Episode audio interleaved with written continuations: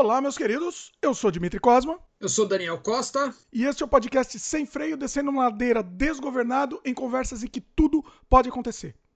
O tema do programa de hoje é o storytelling. Eu trouxe o Daniel aqui para a gente conversar sobre essa capacidade de contar histórias de maneira relevante, né? Que prenda a atenção. É mais que uma mera narrativa, né? O storytelling é a arte de contar histórias usando técnicas para transmitir uma mensagem de forma inesquecível, aplicando conceitos como a jornada do herói, por exemplo, né? Essas técnicas são utilizadas normalmente em roteiros, livros, mas também são muito utilizadas no marketing e na publicidade. O Daniel, que é especialista no assunto, vai contar pra gente como usar essas técnicas e como elas podem ser úteis no nosso dia a dia. É isso, Daniel? Perfeito, Dimitri, tá? É exatamente esse o ponto. Bacana, consegui fazer uma abertura, consegui sintetizar a coisa. Você já tá usando storytelling para falar sobre storytelling, é legal isso. é difícil, mas a gente tenta. Bom, deixa eu fazer o jabá aqui de, antes da gente soltar a conversa aqui sem freio. A gente está disponível no YouTube, no canal O Estranho Mundo de Dimitri Cosma, youtube.com.br Dimitri Cosma e também áudio no Spotify, Apple, Google, Anchor, entre outros. Basta procurar no Google por Sem Freio Podcast que a gente aparece lá. A gente também está disponível no dimitricosma.com. Você tem o player lá, tá muito mais fácil. Se você preferir ouvir o podcast por lá, você vai direto lá no player, todos os episódios organizados, tá bem, tá bem legal também. Você pode assinar nosso podcast também, assinar o feed, né? E aí você escuta onde você preferir. E participe, comente. Seus storytelling serão muito bem-vindos também aqui pra gente. Pode mandar e-mail para o semfreiopodcast.gmail.com ou pode comentar na própria página do YouTube que a gente vai responder futuramente também. É isso. Vamos lá, Daniel. Vamos pro nosso storytelling de hoje aqui. Bora. Seguinte, sintetiza assim, na abertura eu dei uma pesquisada, né, para escrever esse texto de abertura, mas sintetiza melhor assim, você que, que é um especialista no assunto, sintetiza melhor o que, que é o storytelling. Vamos lá então. É, storytelling é a utilização de uma narrativa, ou seja, é uma, uma pequena história de, mas ela tem que ser estruturada, né? ela tem que ter alguns preceitos, ela tem que ter uma razão ali, tem que ser para que funcione, e com objetivos claros definidos. Eu tenho que saber por que, que eu estou contando aquela história e para quem que eu estou contando aquela história. É, qualquer um é capaz de contar uma história, produzir uma história, fazer uma história, não tem nada de errado com isso. É, quando a gente fala sobre storytelling, storytelling não é necessariamente uma ciência acadêmica, não é necessariamente uma ferramenta oficial, ninguém te obriga a usar storytelling nem nada, mas storytelling é a compilação de fórmulas é, de, de, de, de, ferramentas que dão certo em termos comerciais. O que, que é dar certo em termos comerciais? A grosso modo é você fazer com que a sua história tenha uma visibilidade, tenha um alcance em termos de massa, é quantitativo e não qualitativo. Então a gente utiliza essas ferramentas que são universalmente conhecidas é, qualquer lugar do mundo entende os preceitos de história praticamente da mesma forma, e essas ferramentas são herdadas de ciências como a psicologia, a sociologia, é, narratologia, que é, a, é o estudo das narrativas, e diversas outras coisas. E essa sistemática pode ser aplicada em qualquer campo em que haja comunicação, é, desde ficção, não ficção, branding, marketing, social media, uma, muita coisa, muita coisa mesmo tudo que a comunicação dá para praticamente ser utilizado storytelling, mas não é obrigatório. A gente utiliza se você, como eu disse lá no começo, você tem um objetivo claro e definido e uma história estruturada para isso. E existe uma fórmula, né? Existe uhum. uma, uma fórmula matemática, quase, assim, entre aspas, para isso, né? Existem fórmulas, não existe fórmula, né? A gente tem a jornada do herói, que é uma jornada em 12 atos, que veio lá do Jung e tudo mais, que ela é universalmente conhecida, mas é uma jornada complexa, não é fácil, as pessoas entendem, mas não sabem utilizar. Ela é muito complexa, porque não é só a jornada, você tem que fazer o cruzamento dos arquétipos juntos, as pessoas se esquecem disso, né? A eleição dos seus arquétipos.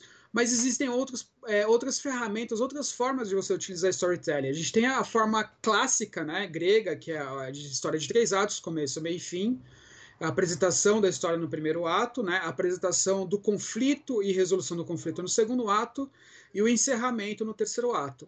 É, a gente tem o paradigma da Pixar, que são sete passos também, que trabalha muito com incidente incitante, que é hoje uma, vamos dizer assim, uma modernização é, da jornada do herói, né? que é, é muito mais prático, muito mais tranquilo, e vamos dizer assim, o resultado tem sido um pouquinho mais é, é, com sucesso do que a jornada do herói inteira. Né? A jornada do herói é bonito, é, é, clássico, você tem aquela coisa vamos dizer assim, épica de falar, mas é assim, as pessoas não sabem utilizar direito, né? não sabem fazer a análise dos elementos da narratologia ali para poder utilizar. Então, nos meus cursos, nos meus workshops, eu enfoco muito o paradigma da Pixar, mas sem antes conhecer a contação de história em três atos. Como eu disse, é o começo, meio e fim. E uma coisa que as pessoas se esquecem, independente da sua ferramenta, toda história tem que ter um conflito a ser resolvido. A história é basicamente isso. É um conflito que você vai resolver, como é que você vai resolver esse conflito, quem vai te ajudar a resolver esse conflito e como é que você está transformado em relação do começo em relação ao final, o que, que aquela história te mudou. Isso já é o elemento básico e já são operadores de, de, de, de storytelling muito difíceis de ser utilizados e aplicados, né?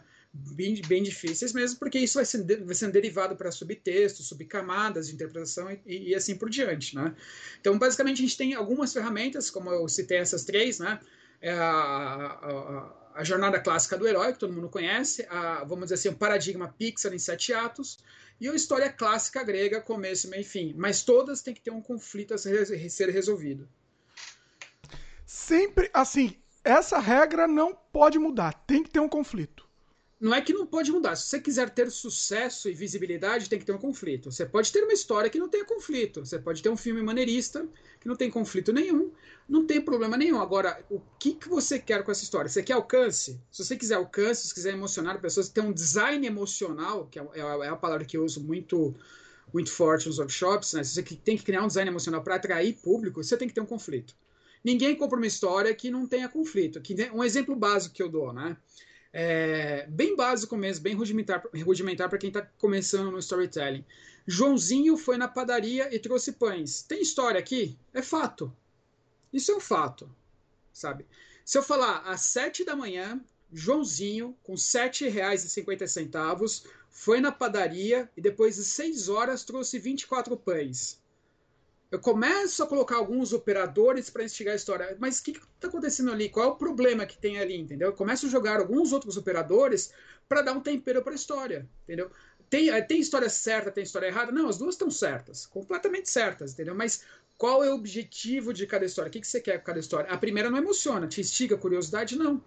Você pode colocar uma notinha no jornal lá que não vai dar em nada. Você pode tentar fazer um curta-metragem Joãozinho na padaria voltando e não dá em nada. E se a gente colocar uma série de operadores de, de, de storytelling nele, uma série de coisas que instiguem a gente querer saber o que aconteceu nesse, nesse percurso com o Joãozinho, com certeza a gente vai ter muito mais visibilidade, a gente vai ter muito mais audiência com a nossa história, né? Muito mesmo, porque são coisas que fogem do padrão normal, que são um pouquinho mais longe do que é factual. E as pessoas, quando é, assumem um contrato social de ter uma história, elas não, esperam, elas não esperam que seja uma história comum no seu dia a dia. Algumas esperam, com certeza. Tem o direito de esperar, se tem um público, um nicho específico para isso, ok.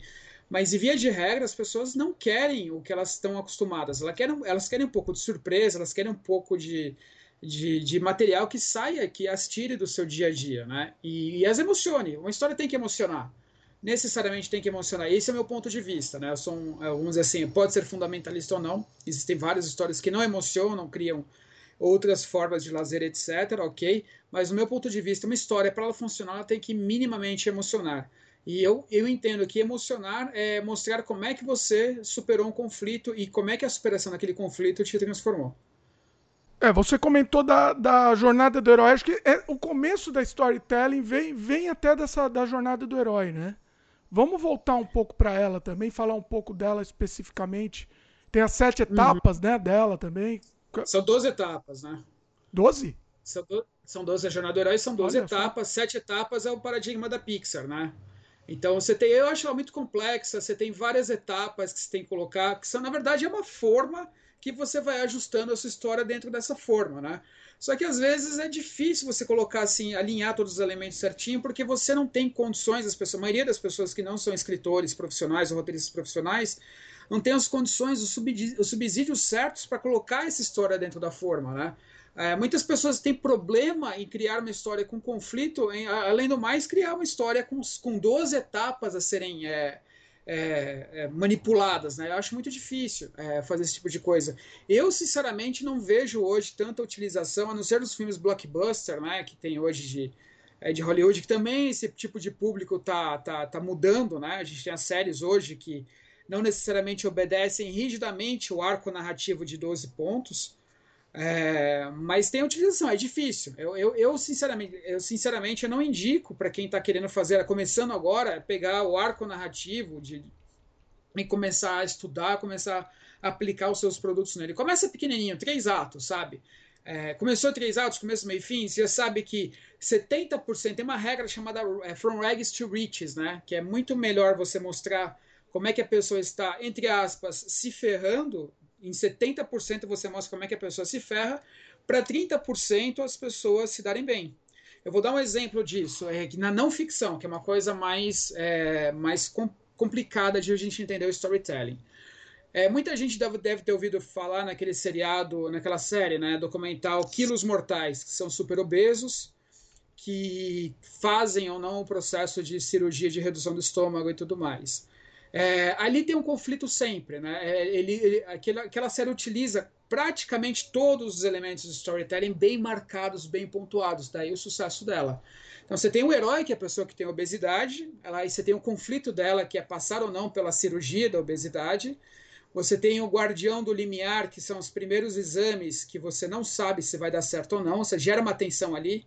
Então, o, o seriado brinca junto com essa tensão de, de vamos fazer o exame, não vamos, as dificuldades das pessoas em chegarem até o exame, o local do exame, porque às vezes é difícil chegar até lá. Então você tem esses operadores que estão bem descritos lá na jornada do herói, que eles vão manipulando. Você tem o, o mentor, é, o mentor é muito importante, que é quem vai te preparar para passar pela jornada do herói, e geralmente é o médico, né? O Dr. Nan é, é, não lembro exatamente o nome dele agora, mas ele vai te preparar, o mentor está lá, então a gente a série é tão rica nesse aspecto que além da jornada do herói, ela começa a aplicar os conceitos de arquétipos de uma forma muito muito bem orquestrada, muito bem, é uma engenharia de história praticamente, aquilo está ali, é o efeito dela, o sucesso dela. Depois você tem a cirurgia, você tem as tentativas de passar pela cirurgia, que as pessoas engordam, não engordam, é, são as dificuldades de você chegar lá. Então você vai. Até ali tá from rags, sabe? Das pobrezas, das dificuldades. Até os 30% chegar to riches, que é o resultado alcançado. Mas mostra muito mais a pessoa sofrendo para conseguir aquele objetivo do que de fato no começo. É você de cara já ah, fiz a cirurgia, deu tudo certo, tudo. ninguém vai querer saber daquilo. Tá?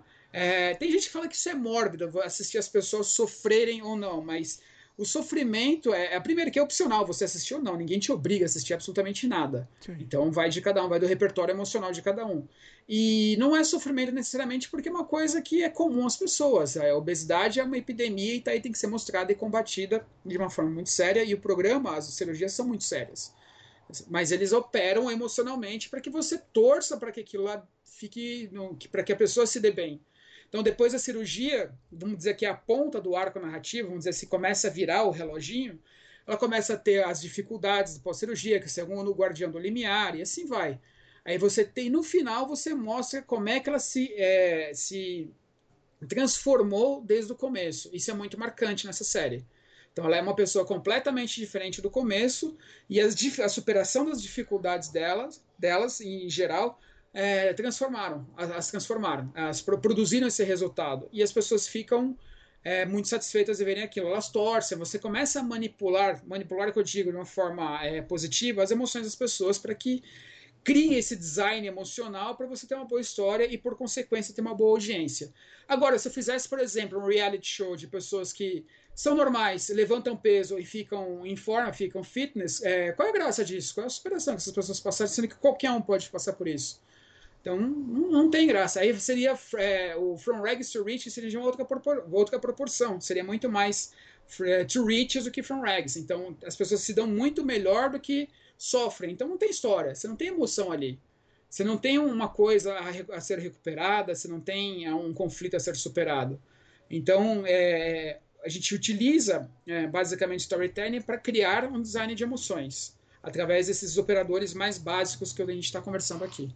Isso você está falando assim, é, é, é, uma fórmula, mas você, você cria variações, porque senão fica previsível também, né? Sim, sim, sim. Aí, aí é que tá, os bons roteiros, você sabe que tem a fórmula, sabe o que vai acontecer, mas mesmo assim você se emociona.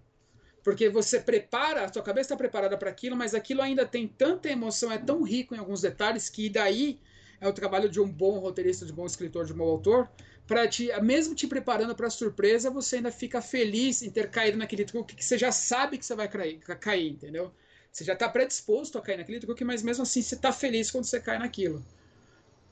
Tá.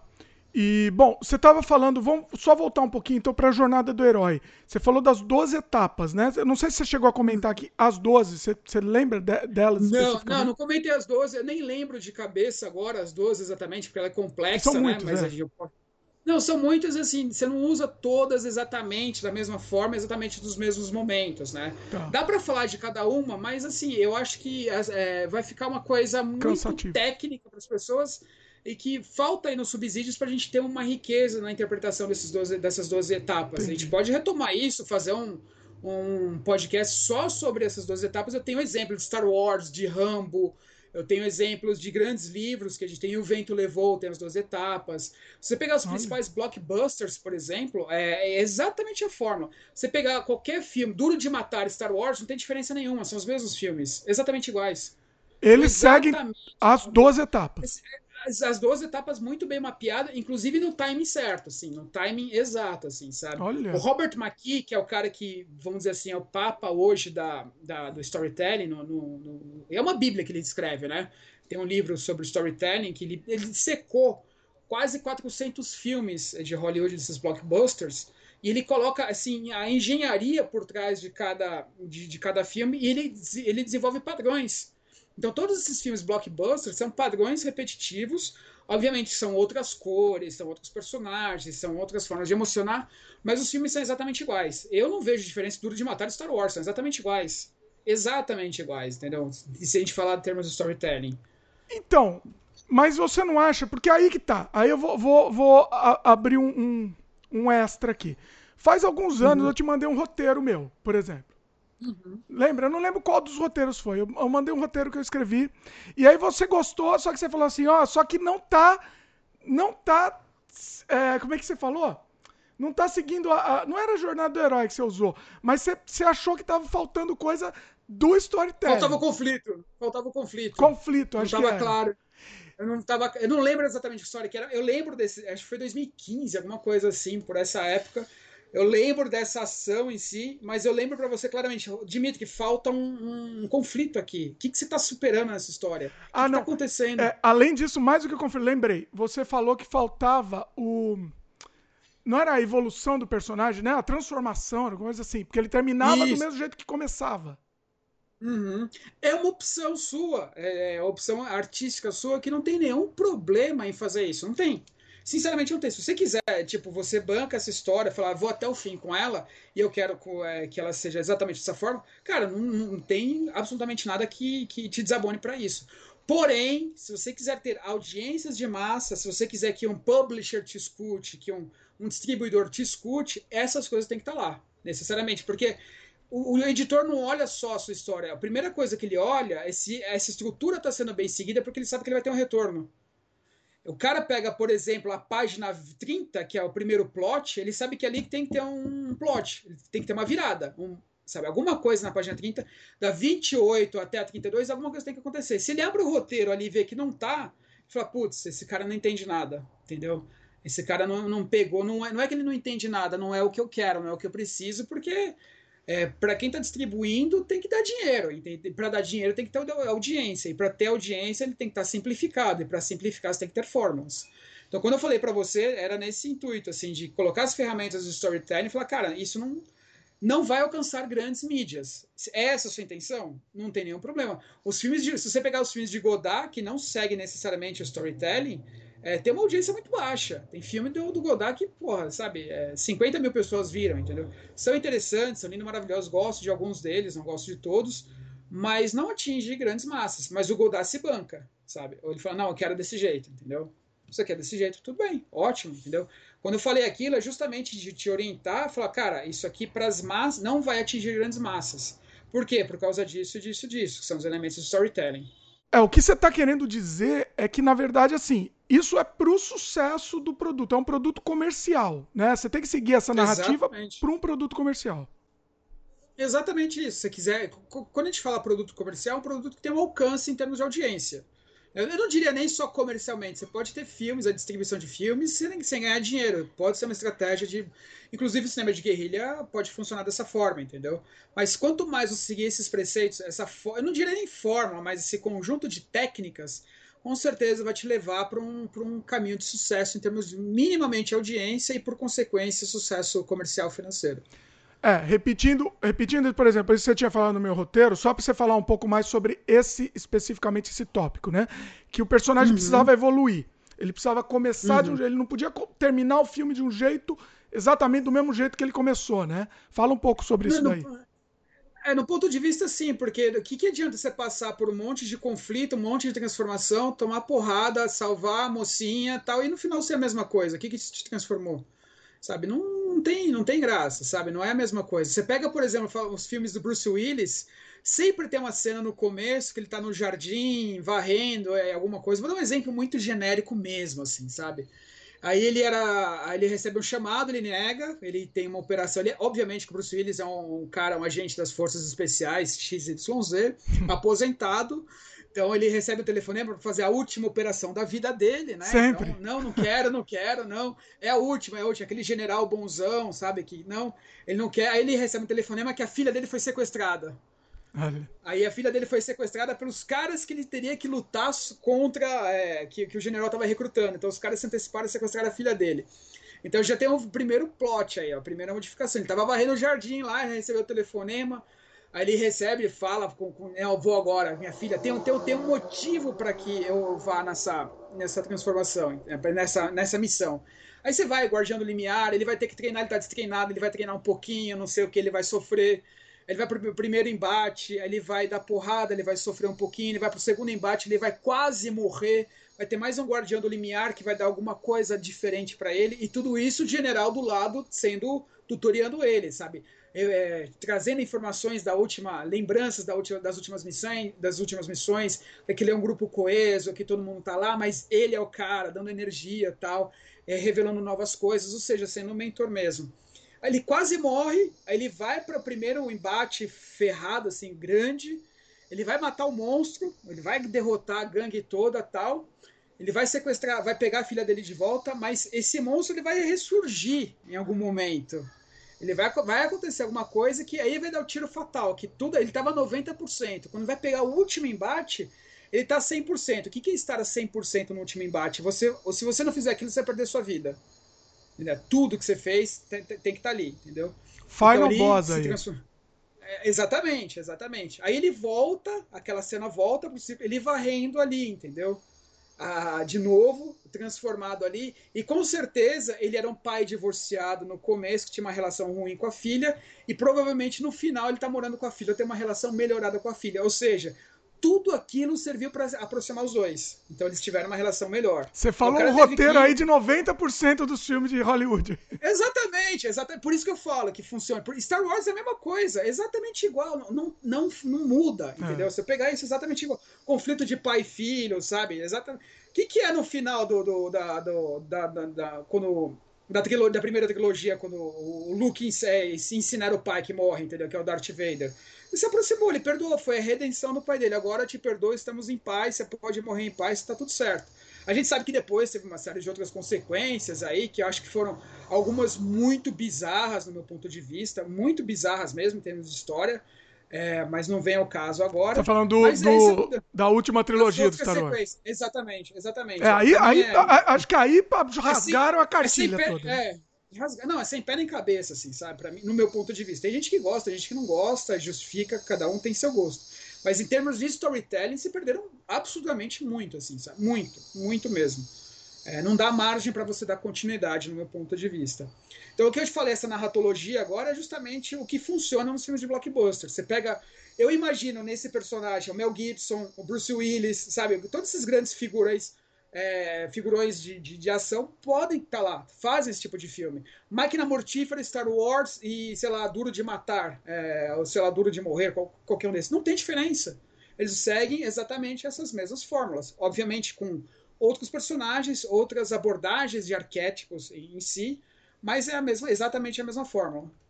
Agora, isso não. Então, você falou, é, é, você falou disso. Para mim, por exemplo, eu tô completamente cansado disso. Eu, eu, por exemplo, eu fui assistir o Terminator, o, o mais recente, uhum. é exatamente o mesmo filme. E assim, eu uhum. não consigo mais assistir isso. Você acha que isso ainda tem força? Bom, para grande, pra grande massa tem, né? Não sei, mas você acha que ainda tem força? Principalmente se você quiser fazer tem. um produto.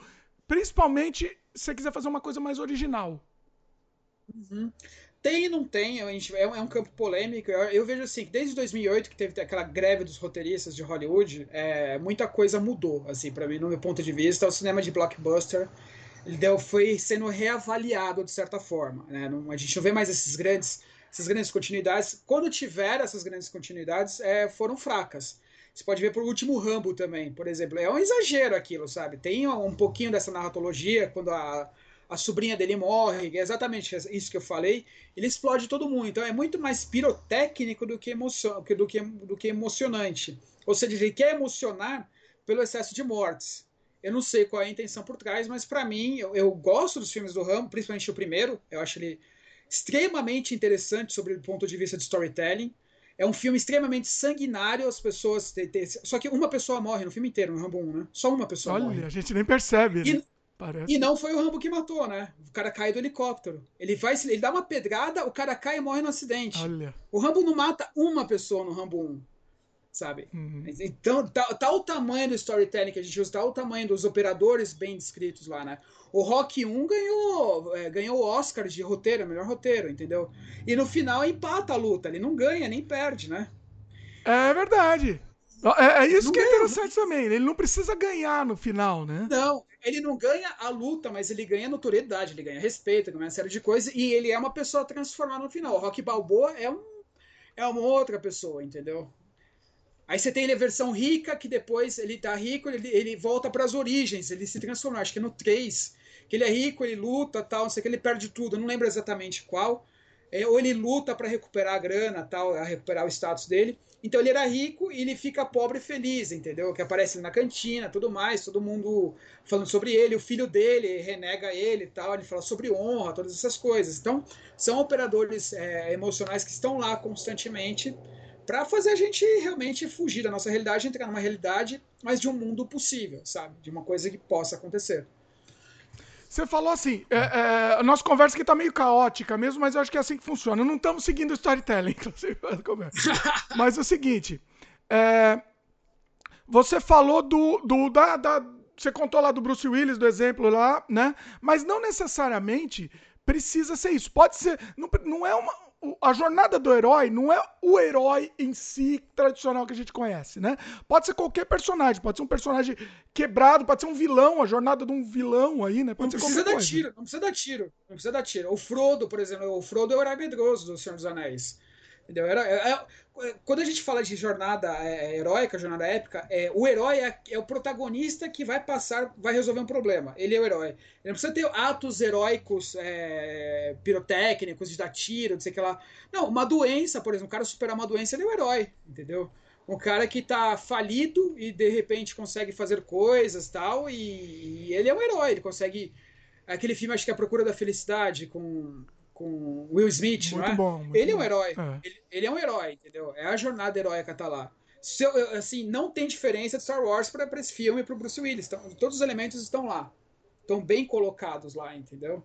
Até então, filme de, de, terror pode ser também, né? Até, sei lá, sexta-feira 13. Vamos pegar o mais, mais besta de todos. Exatamente. Quem sofre, quem tá sofrendo as ações do, do, do, do, do antagonista da, da sexta-feira 13 é o herói. Quem tá passando por tudo aquilo e tem que superar que no final o mal perde, né, de certa forma, tem que perder para ter essa superação, é um herói. Tem que ah, boa. Bom, bom ponto. Uhum. Tem que o mal tem que perder no final? Tem, tem. Se a gente pegar a jornada heróica, sim. Você tem que perder. Olha o mal aí. tem que ser derrotado. Então, peraí. Aí você tem, aí você tem as, as, as, vamos dizer assim, estendendo um pouco do storytelling, você tem as, as funções narrativas de Goze, né? Goza foi estudioso de narratologia, que ele fala que existem 33 histórias não lembro, acho que é 39 histórias universais. Bem contra o mal, sobre moral. Ele tem catalogado lá, ele, ele passou por mais de mil livros e tem lá catalogado as histórias universais que as pessoas contam, né? Recuperação, redenção, vamos dizer assim, são títulos, são catálogos, é, são etiquetas lá que você conta aquela história. Então você classifica a sua história, ah, minha história é bem contra o mal a minha história é de redenção, a minha história é de busca sobre é, eu mesmo, entendeu? E o cinema se apropriou disso e criou 20, vamos dizer assim, histórias universais, né? Então você tem o bem vencer o mal, é uma dessas histórias. Você pode fazer o mal vencer o bem, mas tem que ter uma moral para isso. Qual é a moral? Qual é a função de o, de o mal vencer? Que, qual é a serventia, por exemplo, a humanidade do mal vencer? Entendeu? Você pode colocar isso dentro de uma trilogia. O segundo, o segundo volume da trilogia seria isso, porque você antecipa outras coisas. Entendeu? Mas, por exemplo, um filme único, uma célula narrativa única, o mal prevalecer, ele tem que ter. É porque se o mal aparece explicitamente que prevaleceu, ele tem uma função de serventia humana muito maior. Entendeu? Muito maior. Por exemplo, a ascensão de um, de um líder é, vamos dizer assim, nazista, sei lá o que, fascista, mas a humanidade sobreviveu porque ele está lá, entendeu? A razão tem que ter uma coisa mais ou menos que funcione assim, tem que ter uma explicação para ele. Senão, em termos comerciais de alcance, a história vai ficar fadada. Vamos lá, me dá um exemplo então. Vamos com spoiler, né? Hoje a gente tá meio com spoiler aqui, tava liberado. Dá um exemplo de um, um filme que usa a jornada do herói e que o mal vence, vamos dizer, que termina tudo péssimo. Você lembra? Ah, são poucos agora que eu lembro de cabeça, preciso dar uma estudada nisso, mas, por exemplo, Star Wars, em alguns momentos, o mal, o mal termina bem, né? Ah, mas isso no meio da assim, história, né? No meio da história, mas é o filme, naquela célula narrativa, o mal, o mal venceu. O mal tá lá, entendeu? Eu acho que aí tem uma função de você levantar a expectativa pro, pra sequência. Você né? sabe que vem alguma coisa pela frente, né? É que você, termina com tensão, né? Se você pegar, por exemplo, as curvas, que cada filme ele tem um gráfico de emoções, né? Tem up and down, up and down, tem vários gráficos de emoções, né? Tem o Vannegut estuda muito bem isso, né? Ele também propõe 20 ou 25 gráficos emocionais que você brinca com a jornada heróica, você não coloca os operadores na sequência, você meio que é, vamos dizer assim, destoa deles, né? Você subverte esses operadores para você criar gráficos emocionais diferentes. Então você não tem, por exemplo, up and down, up and down, que é, é vamos dizer assim, se ferra, se dá bem, se ferra, se dá bem, se ferra, se dá bem, se ferra, se dá bem. Entendeu? Aí você tem um se ferra, se dá mal, se ferra, aí você, pra, o final é se dar mal, entendeu? Tem, então ele opera com esses gráficos, né? Tá, entendi. Você exemplos... vai, vai e volta, exato, né? Manipulando, exato. Mas, por exemplo, você pode. Outros exemplos de gráficos do, do que, que a gente tem é, é se dá bem, se dá bem, se dá bem, queda brusca, se dá mal, se dá mal, se dá mal, se dá bem, se dá bem, queda, se dá bem. Então são vários operadores emocionais, são vários gráficos emocionais que você pode colocar, adaptar conforme a sua história, né? Eu acho muito interessante. É um outro tipo de ferramenta que, quando bem aliada com, com a jornada do herói, não fica aquela coisa amassante, tipo, exatamente com o filme do Bruce Willis ou Rambo ou alguma coisa do gênero, mas te dá outras possibilidades de você usar a jornada do herói é, sem ser chato, sem ser enfadonho, surpreender e emocionar da mesma forma. Tá. Vou, vou dar mais um exemplo, sei lá. Tô pegando um filme aleatório aqui que eu me lembro que tem um final negativo. O Seven, por exemplo. Lembra do final do Seven? Sim, final do Seven. Exatamente, final do Seven é um final negativo. Sim. É, mas aquela coisa, é negativo nem tanto, porque ele teve a redenção de ter matado o cara que matou a esposa, né? Então eles pegaram, afinal de contas, pegaram o cara, entendeu? Ele matou, ele se vingou, sujou, é, sujou as mãos de sangue, mas matou. Entendi. Mas fica aquela coisa. Teve o pico, aí a hora. Exato. Se o filme terminasse antes de ele matar o cara, provavelmente não seria bem recebido, vamos dizer. Exatamente, você colocou uma surpresa ali de uma expectativa contrariada. Que todo mundo achava, puta, vou prender o cara, vou, vou pegar o cara agora. E, e deu uma, antes uma operação emocional que deu a impressão que aquele ali era o fim.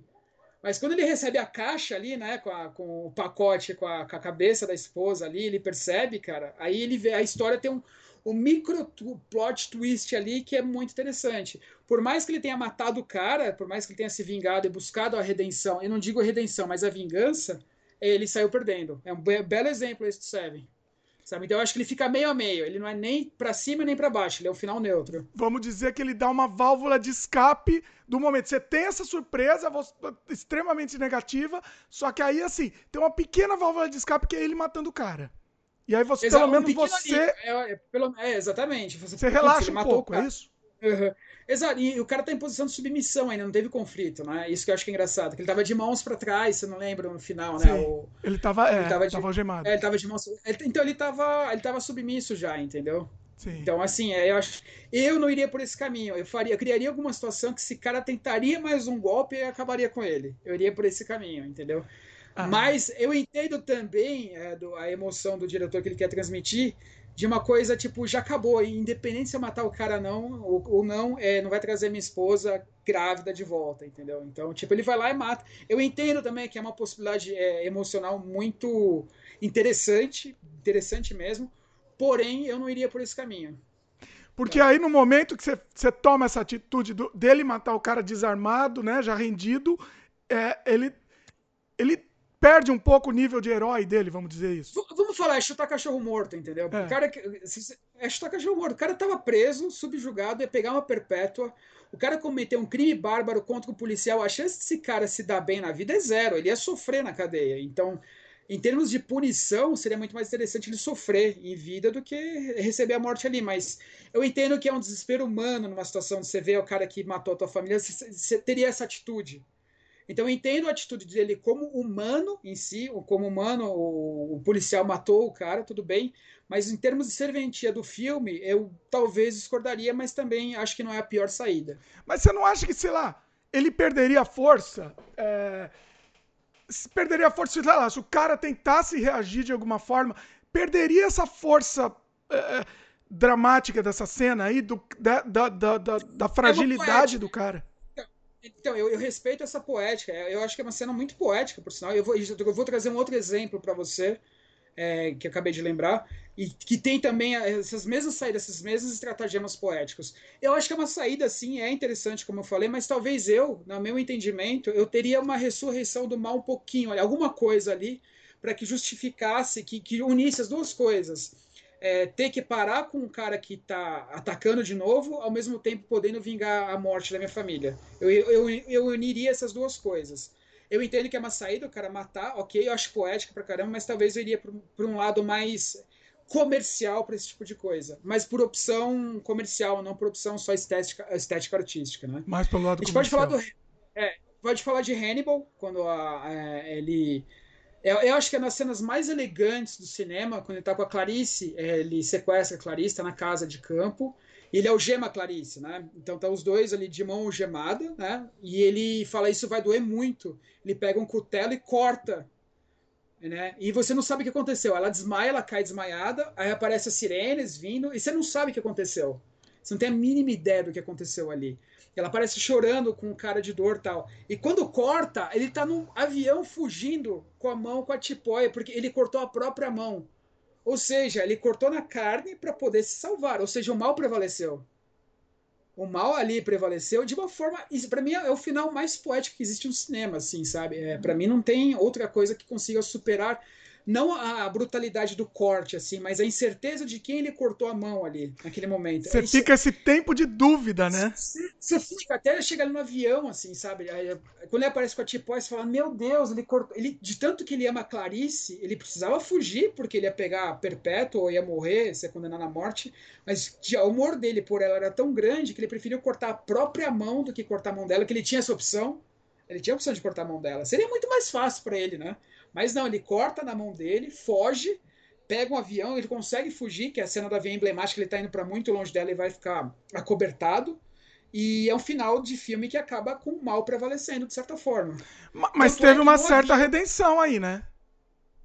Teve uma redenção amorosa, pessoal dele, ou seja, o conflito interno dele estava lá, mas o conflito externo, que é ele versus a sociedade, não. O, a, ele, ele ganhou, o mal venceu. Sim. Sim. O mal venceu. E eu acho que assim, ele, ele ainda é muito mais. Ele exercita essa maldade dele, que na cena seguinte aparece ele com um tupperware de comida, né? Com um pote de comida. E tem um garotinho comendo. E o garotinho fala, não lembro exatamente de aula, mas o garotinho fala: a comida de avião é muito ruim, né? Ele falou: What is that? Né? O que, que é isso que tá comendo? Né? Aí ele fala: Não, a comida de avião é muito ruim, né? Prova isso daqui, né? E era um pedaço de cérebro que ele tinha preparado na noite que ele estava com a Clarice. Ou seja, além de tudo, ele tinha comida de, sabe, de humano ali. Então, não existe, no meu ponto de vista, um final mais poético, é mais que o mal ganhou do que esse. Mais que o mal... Ele está alimentando uma criança, fugindo, ele cortando a própria mão, porque ele é um canibal. É, dessa forma, é espetáculo, sabe? É uma poesia, é um final não óbvio, assim, mas você vibra para aquele final, te dá uma excitação, te dá uma euforia você ver aquilo. Mas ele segue. É, é, ele, nesse caso, ele seguiu também a jornada do herói ou não? Esse não. Não, ele, ela, ela é herói, né? Na verdade, ela, ele não é o herói do filme, ele é, ele é o antagonista, né? É, é, é, aí que tá, tem alguns estudiosos que falariam que ele é o, o, o herói da história, eu não vejo. Eu vejo que é Clarice Starling, que é a, é a protagonista da história. Ou a gente, o Bill Graham também, que quando não é ela, que é anterior, que são os primeiros, são os, os protagonistas da história, entendeu? Mas o que eu gosto disso é que são no, no, da série do Hannibal, que ele se dá bem na maioria das situações e o mal prevalece. Segue sim alguns preceitos, como você me perguntou, de story de, de, de storytelling na jornada heróica, mas ela é desvirtuada porque ela é confrontada com essas curvas emocionais, com esses gráficos emocionais. Então, é, obviamente que a Clarice é transformada. Se a gente pegar do ponto de vista dela, ela é transformada do começo no final do filme ela é uma outra pessoa, porque ela passou por uma experiência terrível tal e tudo mais. Então aparece ela transformada em si. Então a função narrativa, a função do operador de storytelling enquanto mudança do protagonista do começo do fim tá lá. Mas eu acho que o personagem do, do antagonista, do, do Hannibal Lecter, ele ganha muito mais força nisso. Ele também está transformado. Então eu acho que eu iria, eu apostaria que são jornadas heróicas é, paralelas, entendeu? Que correm em paralelo. Então eu daria também é, créditos como o herói para o herói para o Hannibal Lecter, porque ele também, de certa forma, mesmo sendo antagonista, percorre toda essa trajetória de transformação através, não diria exatamente como nos filmes do Bruce Willis e tudo mais, mas de uma forma mais elegante, mais rica e mais poética a jornada do herói. Ele tem a preparação, ele teve o mentor dele, ele teve todo o Guardião do Limiar, teve tudo isso, teve, sabe? Tem todas essas, essas. Tem alguns alívios cômicos que são interessantíssimos, entendeu? Algumas brincadeirinhas que ele fala, principalmente no texto. Ele não pisca, né? Então a composição do personagem é muito interessante, sabe? É muito sólida. Eu acho que é o personagem mais sólido que eu já vi é, na história do cinema. E, e você falou um pouco de anti-herói, né? E tem também tem, tem, essa, tem essa história, o, o caso do anti-herói que também pode usar a jornada do herói, né? Pode citar um exemplo aqui do, do por exemplo, o, o Jack Bauer, por exemplo. Né? Ele uhum. faz algumas coisas que são fortíssimas, né? Não sei se você lembra disso, se faz, faz tanto tempo, tô ele, citando coisa antiga ele é, aqui, mas... Ele, ele, é o Rambo, ele, ele quebra a lei para manter a lei, é um truque também, entendeu? Você quebra a lei, você vai para outro lado, você atravessa, go to the other side, mas você volta para manter a lei, para manter. Se não fizer, se eu não, se eu não sujar a mão pelo mundo, ninguém mais vai sujar, então eu tenho que fazer isso, entendeu? Sim. O Rambo, a mensagem do Rambo é que, assim, no, é, o governo e a população ficou contra os caras que foram lutar contra o comunismo, entendeu?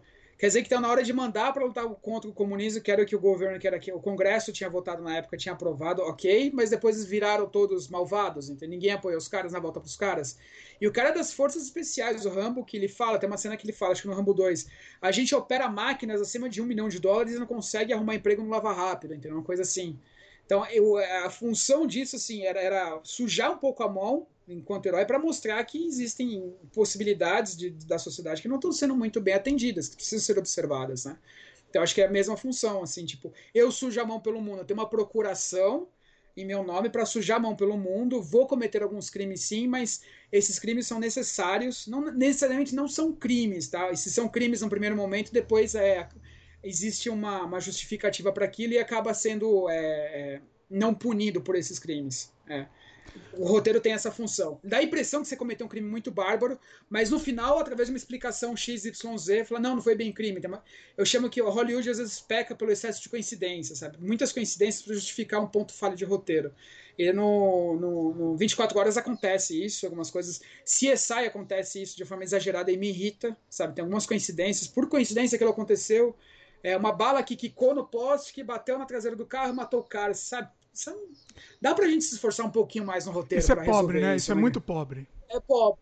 Isso acontece em coisas seriadas, né? Você precisa produzir coisas em séries, principalmente as, com essa eclosão de séries que a gente tem hoje, acontece muito e me irrita profundamente. Me irrita muito, assim. Porque tira a pobreza, tira é, o estilo do filme. É o, o, o Deus Ex Machina. Tira, não, desculpa. É, é, é, mantém a pobreza. Falei, tira a pobreza, não, mantém a pobreza. É. Falei errado aqui. Tem, por exemplo, tem também o, o, Breaking Bad, por exemplo, que a gente torce pro vilão. Ele... Sim. Sim. Que é um anti-herói também, né? Ele é menos. Ele, ele é tem é causas ele, menos nobres. Mas ele quer salvar a família. Ele tem causas menos nobres, mas ele quer salvar a família, quer salvar o filho dele, que, tá, que, que tem problemas. Ele é. No começo, ele, ele, ele, ele, ele entrou num negócio ruim, porque os amigos dele de faculdade é, se deram bem montando laboratório, ele virou um professor, então ele quer ter a chance dele, entendeu? Então é, ele não é assim, ele, ele, ele é herói, ele defende os ideais dele através de uma ilegalidade. E essa subversão de moral é muito interessante, é muito legal.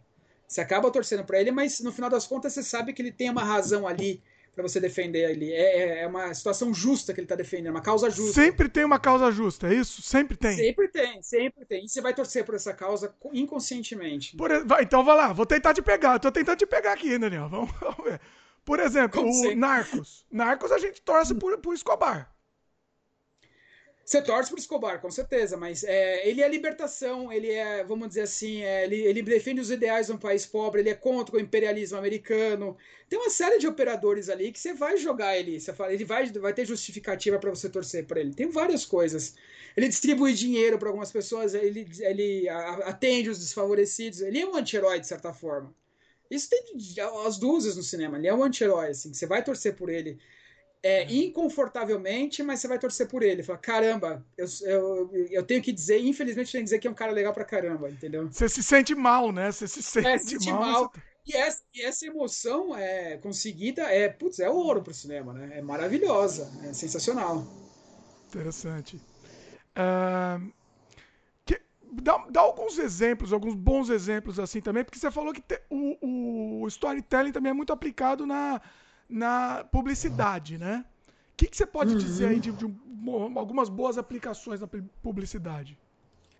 Cara, tem boas aplicações. Eu diria assim, é, existiam histórias que a gente contava né, é, na, na, publicidade. Existem várias histórias com começo, meio e fim, de três atos, você mostra o produto final e através do produto você ficou transformado, que acho que é um caminho que mudou um pouco, né?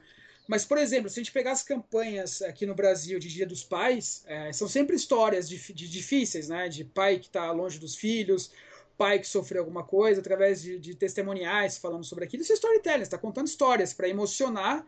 Emocionar, é, é, você abre uma, um soquete emocional para você vender o seu produto. Então, é, de uma forma muito muito direta e óbvia, nas datas de compra aqui no Brasil, Dia dos Pais, Dia das Mães, Dia dos Avós, até Dia dos Namorados, sempre tem histórias a serem contadas em, em, em termos desses núcleos familiares que geram emoção e, por consequência, aumenta a possibilidade de compra dos produtos.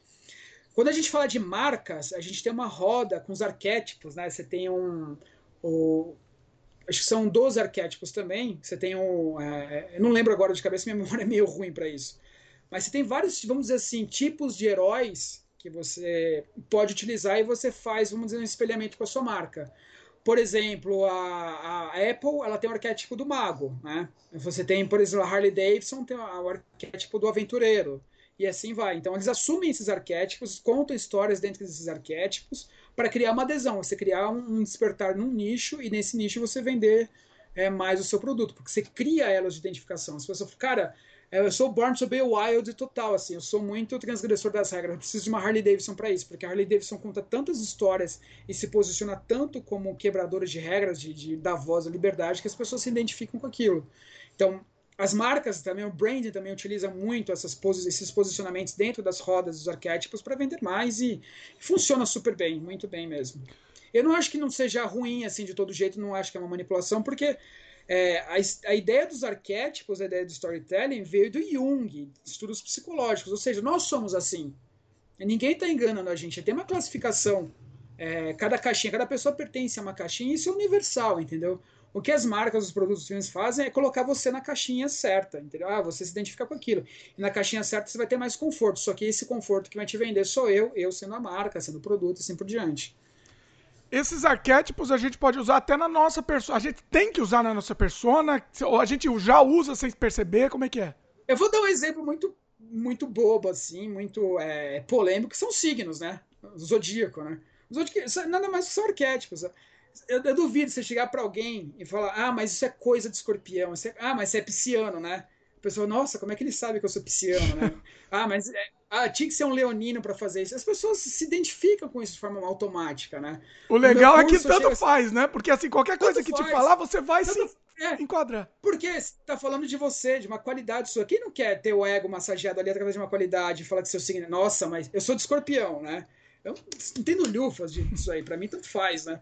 Os caras falam, mas tinha que ser, ser escorpião, você é ruim, né, cara? Olha, você é, é perfeccionista, hein? Tinha que ser, tinha que é, ser de, de, sei lá, de Libra, né? Qualquer coisa aí, você... É. Ah, realmente é verdade. Você vai... Você vai... Você associa por. Uh, é, e vai vestindo, né? Aquilo. Você vai vestindo. Então, os arquétipos têm essa mesma função, sabe? Só que não com, com o horóscopo, porque o horóscopo é amplamente divulgado, mas Na psicanálise, as pessoas que são junguianas, seguem o tratamento junguiano, elas têm essa classificação dos arquétipos de certa forma, né? O psicanalista tenta te enquadrar porque te ajuda a entender quem você é. Só dando uma brincadeira que eu falo nos meus cursos né, de storytelling, eu pergunto o signo de todo mundo, eu começo brincando com manipulação, né, emocional, né? Aí no final eles perguntam, qual é o seu? Eu falo, eu sou, sou dinossauro. É, mas dinossauro não existe. Eu falei, de vocês também não. Muito bom.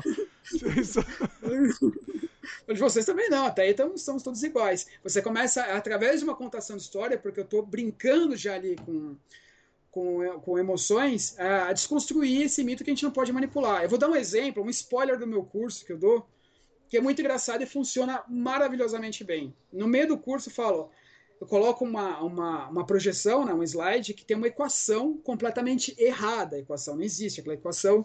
E eu brinco, todo mundo aqui conhece a equação de Stephen Carlson, conhecem? Pô, quem não passou pelo segundo colegial? Esse segundo colegial é matéria obrigatória. As pessoas, é, eu conheço, conheço. Eu falei, Stephen Carlson, gente, isso é o básico. É, é verdade, né? Aí começa a olhar aquilo, putz, é verdade, lembrei, lembrei, é verdade, né? Eu falei, então, vocês querem ganhar 15 mil euros? Tá fácil, só resolver essa equação. Todo mundo começa, oh, não sei o que lá. Quem gosta de dinheiro aqui, pessoal? Eu, eu gosto de dinheiro aqui, gosto de dinheiro e tal. Cara, gente, esse Stephen Carlson, assim, cara, 100 pessoas chegando. Vocês querem ganhar 15 mil? Eu quero, eles vão na frente, olha a equação e tal. Aí na próxima, é, no próximo slide eu falei, isso é falso, gente. Eu manipulei a emoção de vocês em quatro slides.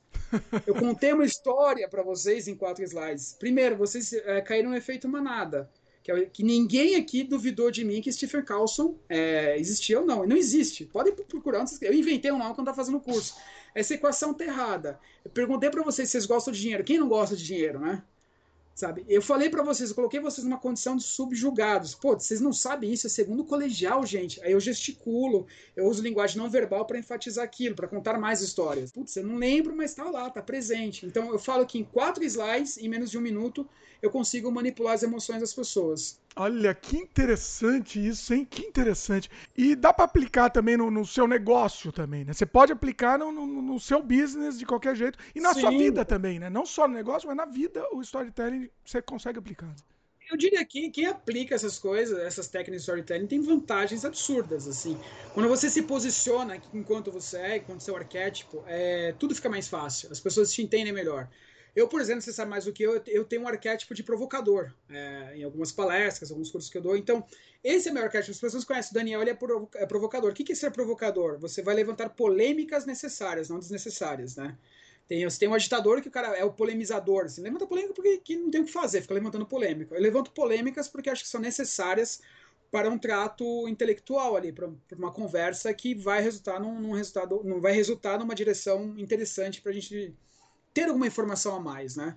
Então, o meu arquétipo é esse, é provocador, sabe? Então, eu me, me atribuí esse arquétipo, estudei os, alguns arquétipos, falei, eu me encaixo melhor nisso. Você escolheu conhecem, conscientemente. Eu escolhi conscientemente. Eu vi que eu tinha. Na verdade, assim, não é uma escolha tão consciente porque você começa a praticar uma série de. de você tem um, vamos dizer assim, um, um conjunto de padrões. E quando você aprende a classificar, fala, ah, tá, esse meu conjunto de padrões obedece àquela classificação. Então eu me declaro dentro daquele arquétipo, né? E as marcas, sim, podem fazer isso. As cervejas artesanais, os storytelling, elas são as, as pequenas, mais as boas de qualidade, entendeu? É, dois exemplos clássicos que eu vou dar agora, que é um mau uso do storytelling aqui no Brasil, é aquele sorvete dileto, não sei se você já ouviu falar, que é um sorvete premium, é um sorvete um pouco mais caro, e que a fórmula, eles falaram que era a fórmula que era do avô da, do cara que veio da Itália, do imigrante, era uma fórmula única, que aquela forma foi mantida em segredo e o cara fez o sorvete aqui, foi um baita sucesso. Só que fizeram o track back dessa história, foram até a Itália e tal, e essa forma não existiu. O cara gostava de sorvete, o vô só gostava de sorvete. Olha! Não existiu. Então a marca ficou muito desacreditada. Né? Pediu, teve uma retratação tal e tudo mais. Eita. E tem outro que, que é os sucos do bem, né, que usava storytelling falando na sua comunicação, que era o, o, pomar do seu Alberto, que fornecia as laranjas e só fazia com aquelas laranjas e tal, e descobriram que menos de 10% das laranjas utilizadas nos sucos eram de pomares de pequenos produtores. Então não era bem essa história, entendeu? Não era muito bem essa história. Hum. Então a gente tem que tomar um cuidado um pouco com os storytelling. Mas, por exemplo, a Coca-Cola, a storytelling que eles contam é família. Tudo gira em torno de família. Como é que um refrigerante une a família, entendeu? As pessoas ali. Como é que um frescor, uma coisa que vai te dar um up, uma coisa que vai te melhorar um pouquinho, que essa é a proposta original da Coca-Cola, quando surgiu, quando o produto, né, de ser um... O que seria mais ou menos o papel do Red Bull hoje, de ser um, uma coisa, um estimulante, um, uma, uma coisa que acabe com o seu cansaço, isso migrou para uma coisa que une a família. Olha, é um estimulante do bem, não, é, não tem nada que seja aqui ofensivo ou nocivo à saúde, porém une as pessoas em volta da mesa. Então, é, os mesmos arquétipos estão lá, sabe? Sempre alguém oferecendo uma Coca-Cola para alguém, você está cansado, alguém, aquele gesto humano de oferecer uma Coca-Cola. Então, é humanização e muito próximo do núcleo familiar. A Pepsi foi um pouco mais a transgressão, quando colocou o Michael Jackson e tudo mais, né? De, olha, seja um pouquinho mais rebelde, é, a, a, o cansaço gerado pela sua rebeldia pode ser refrescado por uma Pepsi, alguma coisa assim, seja diferente, que também é a briga da Apple e da Microsoft, né? Que a, a Apple, embora não domine o mercado na mesma mesmo tamanho que a, que, a, que a Microsoft, domina infinitamente menos, mas a gente tem a impressão que domina mais, muito mais, por causa das histórias, né? A Apple, porque é o símbolo do pecado, né? No pecado original, que a maçã, olha, seja um pecador, morda a maçã, e ao mesmo tempo é o símbolo da maçã, é, é a mesma maçã que o, que o Alan Turing morreu, né, envenenado, porque Alan Turing foi o pai da ciência moderna, da ciência computacional.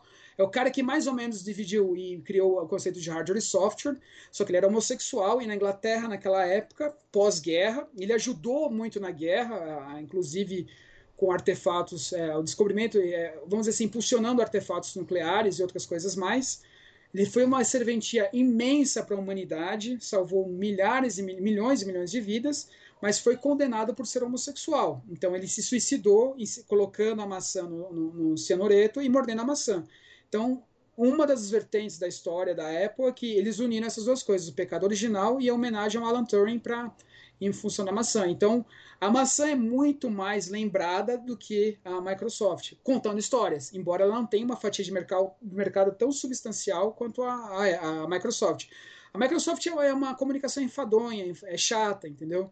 É muito complicada, é, mas funciona, tá, é, o, é o dia a dia. Teve um outro exemplo né, de, da Microsoft que fez um comercial mostrando todos os eu acho que era um tablet, se não me engano. Todas, não era um tablet, acho que era um, um aquele telefone deles, né? O telefone da, da, da Microsoft. Ah. Então fala, olha, ele tem mais memória, ele tem não sei o que lá, ele funciona bem, não sei o que lá, não sei o que lá. Aí você escuta uma lista, assim, uma lista falada de características. Sabe o que a Apple fez? Ele colocou um avô apertando o botão vendo o neto dele pela primeira vez ali, indo se emocionando, falando, hi, my grandson, sabe? Se emocionando ali, porque a tecnologia mediou o, o, o, encurtamento de uma distância. E a função é a mesma, exatamente a mesma. O que, que emociona mais? Óbvio que é a Apple. Sempre o lado humano vai emocionar mais, né? Sempre, sempre, sempre, não adianta. Aí é que tá, pra, pra, durante muito tempo, para a Microsoft, a tecnologia era fim e não meio. Enquanto para a Apple, a tecnologia era meio e não fim. Então, quando eles começaram a, a, entender esse conceito, falar que as pessoas não serão. A Microsoft falou: as pessoas não serão experts em informática, na sua maioria. Elas querem um texto digitado. Então, dane-se onde eu quero. Se eu conseguir chegar na frente e vender o Word, melhor, entendeu? Então, eles, eles colocavam as características do Word. Enquanto a Apple falava: nossa, que carta legal que vai chegar, não sei o que lá, na, na, na na mão de sua filha que está falando que, que fulana está grávida, alguma coisa assim, uma história mais emocionante. Então, começa, essa mentalidade começou a mudar e hoje sempre a tecnologia é meio e não fim. Ou seja, o humano é o fim das coisas. A tecnologia ajuda o humano. E as histórias são baseadas nisso. E, e isso é muito interessante. Você está falando. É, quando a gente pensa numa empresa, a gente imediatamente vincula ela a algum arquétipo mesmo, né? Meio que Sim, inconsciente, né? Dá mais alguns é exemplos, assim, porque é incrível, incrível a Red Bull, por exemplo. A Red Bull é tipo a transgressora no máximo. É liberdade, é esporte de ação. Você, você toma o Red Bull, você se sente baita no esportista, vai tudo acontecer, não sei o que lá. Você, você, você associa imagens de liberdade, de caras, os caras voando na estratosfera, aviões tal. Eu, eu adoro a Red Bull, eu adoro a comunicação da Red Bull. Eu me encontro, me enquadro muito na comunicação deles, assim, sabe?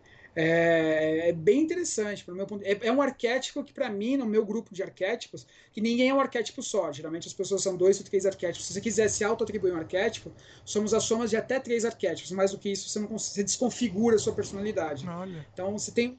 Em alguma proporção, você fala, ah, eu sou mais mago, sou menos visionário, sou mais provocador, entendeu? Então você tem essa mistura porque ser humano é ser humano, a gente não, tem essa, não somos robôs, temos essa variação de personalidade e emoções, né? Mas, por exemplo, você pega na moda, Versace, né? Os arquétipos de Versace. Às vezes a roupa não custa caro, eles têm que ter uma imagem de preço caro para criar uma restrição para você se sentir pertencente àquela casta. Fala, nossa, tem um poder aquisitivo é, importante de tal magnitude que eu possa adquirir aquela, aquela roupa e, por consequência, eu pertenço ao grupo de pessoas muito bem vestidas, assinadas por aquela marca. Então, a alta costura também utiliza os seus arquétipos. E dentro da alta costura existem variações de subarquétipos, por assim dizer, entendeu?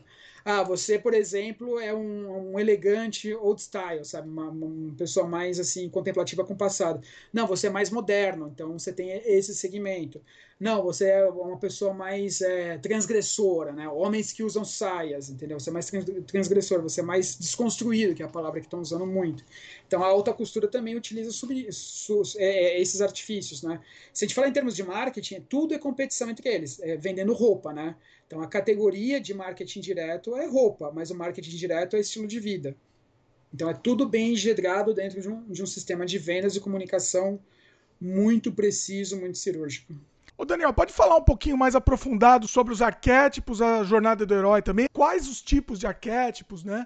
Fala hum. um pouquinho mais sobre isso, porque isso é muito interessante. Vamos lá. É, de, de, acordo com a definição de Jung, né, a gente tem 12 tipos de arquétipos. Né? Então a gente tem o criador, temos o bobo, temos a pessoa comum, o sábio, o explorador, o amante, o inocente, o mágico, que é o guia também, o fora da lei, o prestativo, o governante e o herói em si. Né? O herói que ele é, o herói é, lato senso mesmo, né? Então, por exemplo, se a gente for falar de marcas, né, e, e, vamos dizer assim, arquétipos, o cruzamento de marcas e arquétipos, a gente tem uma roda muito conhecida que distribui alguns brands muito conhecidos dentro das suas é, tipologias enquanto arquétipo. Por exemplo, a gente tem a Lego, é, se a gente falar da marca Lego, eles são os arquétipos, eles utilizam o arquétipo do criador. É uma questão muito óbvia, né? A Harley Davidson usa o arquétipo do fora da lei completamente assim, eu quero Born to be Wild, para ser selvagem, né? É, a BMW utiliza o arquétipo do governante, ou seja, eu tenho poder de alguma coisa. Você tem, por exemplo, a Red Bull que utiliza o arquétipo do mágico, né? É, que com certeza tem esse, essa, essa mesma pegada. A, a, a, Nike utiliza muito o arquétipo do herói, porque você, dentro do, do, do esporte, você é um vencedor por usar a, os, os, produtos da Nike, né? E a Ering aqui no Brasil é um cara comum, uma roupa comum para uma pessoa comum que não, não precisa de muito mais do que aquilo. Né? E a gente pode evoluir. Por exemplo, se a gente falar agora dos é, de cada arquétipo, a gente tem algumas características importantes que são associadas ao mundo que a gente vive. Por exemplo, se a gente fala do inocente, né, tem um filme de ficção Little Miss Sunshine, a gente tem Robson Crusoe, que é completamente inocente. Você tem algumas celebridades que vendem filmes, que se aplicam nesses filmes, que não podem ser é, utilizados em outros tipos de narrativa. Por exemplo, a Meg Ryan só vai fazer filmes de comédia romântica. Você imagina a Meg Ryan num filme, no, por exemplo, Star Wars, ou até mesmo no, no Avengers. Você não consegue imaginar. Mesma coisa o Tom uhum. Hanks. O Tom Hanks sempre vai fazer um papel meio é, de inocente. No, no, até no, no Captain Phillips, no Captain Phillips, ele é o papel de inocente ali, né? Embora ele tenha passado por uma série de situações muito ruins, ele é um inocente. No final das contas, ele é tão vítima quanto o resto. Isso, Mas, isso só um parênteses, isso é meio ruim para os atores, eles ficam rotulados mesmo, né? Se eu ganhasse 25 milhões de dólares por filme, eu não teria problema nenhum com seu rótulo. eu faço sempre faço meu personagem, tá certo. Não tem problema tá nenhum com seu rótulo. Retiro o que eu disse, não falei nada. É verdade. É, marcas, lá. você tem a Disney, que é mundialmente conhecida, a Coca-Cola, que é completamente inocente. Você tem o Uruguai, que é um país inocente. Você tem o Fusca, né, o New Beetle, que é, é um completamente inocente. Se a gente for começar a traduzir os arquétipos na, na sociedade. Se a gente pegar o explorador, por exemplo, você tem o, o Kevin Costner, que é completamente explorador, não é? é? Você não consegue fazer um filme de comédia romântica com ele, não vai funcionar. Mas os filmes que tem artes, tem porrada, tem tiro, perseguição, tá lá. Você tem o Jack Kerouac com On the Roads, que é um filme de, de explorador que eu adoro, que me influenciou muito, né? Que depois é, inspirou Diários de Motocicleta. A Amazon é completamente exploradora em termos de marcas. É, a Starbucks é muito exploradora. Exploradora não é que ela explora as pessoas, mas ela utiliza o arquétipo de, de, de explorador. A Inglaterra e Portugal. O, explo o explorador é o que? É aventureiro? O que, que é isso? É um aventureiro, é aquele que traz as boas novas, que ele vai para fora e traz alguma coisa interessante para lá, sabe? Ele tem, não tem medo de desbravar o novo, não tem medo tá. da incerteza. Tá? Você tem o explorador, a Inglaterra, que foi colônia, colonizou metade do mundo, assim como Portugal, né? E carros, você tem, por exemplo, a marca Jeep, né? Que o Jeep é completamente explorador. Você vai é, navegar, né? navegar no tempo de. No, acho que navegar não se aplica, mas você vai transitar é, em grandes aventuras, você vai percorrer grandes aventuras com um carro que não vai te deixar na mão, que no caso é o, é o Jeep. O sábio é aquele que vai te dar conselhos, né? Aquele que vai sempre te trazer uma grande lição, vai te dar uma, um conhecimento que você não tem. Aí você tem o Al Gore, que é assim, o Paulo Coelho, que tem esse arquétipo. O CSI é, é permeado de, de arquétipos é, que, de sábios, né? É, o Sherlock Holmes. A, se a gente falar de empresa, você tem o MIT, que são grandes sábios. A Price, Waterhouse Coopers, né, que também são grandes sábios porque eles desenvolvem relatórios que vão te dar uma, uma clareza do que você não tinha antes. É, você tem a Alemanha é um país considerado sábio, a Suíça é considerada sábia também, e assim por diante. Nós temos o herói, que é o herói mesmo, aquele herói que vai para o confronto mesmo, que vai resgatar, vai resolver um problema. A gente tem o Bruce Willis, é, obviamente, né? com certeza é o arquétipo de, de, de tipo de herói. É, o Mel Gibson também. Aí temos de filmes, a gente tem o Rock e o Gladiador, né? que são heróis que vão salvar alguma coisa de alguém. Marcas, você tem a Tag Heuer, aquele relógio que os aviadores usavam, que eram precisos, né? É, em termos de, de, tempo, assim, não, não atrasavam nunca e, e, a corda durava muito tempo. E a Nike, com certeza, né? Que é a, a Nike, a Nike vem de Nike, do grego Rainha da Vitória, né? Então, o herói sempre sai vitorioso, vitorioso no final das contas, né? Obviamente, nós temos os Estados Unidos como país dos heróis, né? Os grandes é, é, defensores do mundo, né? Os grandes justiceiros do mundo. A CNN é considerada herói. A Ford é um carro de grandes heróis, tem um arquétipo de, de, de herói muito forte. A Hammer utiliza esse arquétipo de forma muito consistente também. Tem os fora da lei, que são as pessoas que gostam de quebrar as regras, mas têm um propósito bem definido, são os revolucionários ou os vingativos. É, a gente tem o Bukowski, que com certeza é um, é um fora da lei muito grande. A Madonna é uma fora da lei com suas é, provocações em, relações a, em relação a sexo, igreja e tudo mais. Família Adams é considerada fora da lei, porque são todos estereótipos muito bem específicos, né, muito bem diferentes socialmente. Até, nós temos a marca Hugo Boss, é, com suas roupas mais diferenciadas, que quebram um pouco essa hegemonia da, da alta costura. A Diesel, né, que ela publica muito sobre, sobre suas calças, né, que você também é um fora da lei, você está consumindo uma coisa ali que as pessoas normalmente não consumiriam e tem uma pegada que é, vamos dizer assim, é, transgressora. E no final das contas é só uma calça, mais nada, né? Então é a história que você conta por trás. É uma calça igual às outras. É, Cuba é um país muito fora da lei, todo mundo sabe, né? É, a revista Rolling Stone, a MTV e a Harley Davidson completamente fora da lei.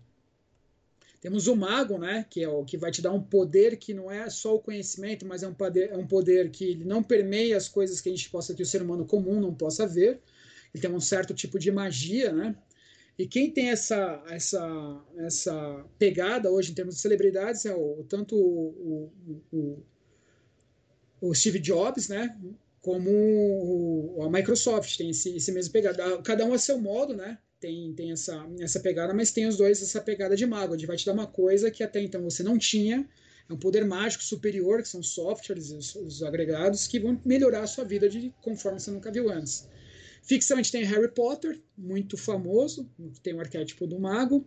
De marcas a gente tem o Google, que é muito mago, assim, através do Google o mundo acontece, né? E o Kinder, aquele chocolate Kinder Ovo é, é considerado mago também, porque vai trazer uma surpresa, que aquela surpresa vai fazer com que crianças tenham a sua a, a, a criatividade estimulada.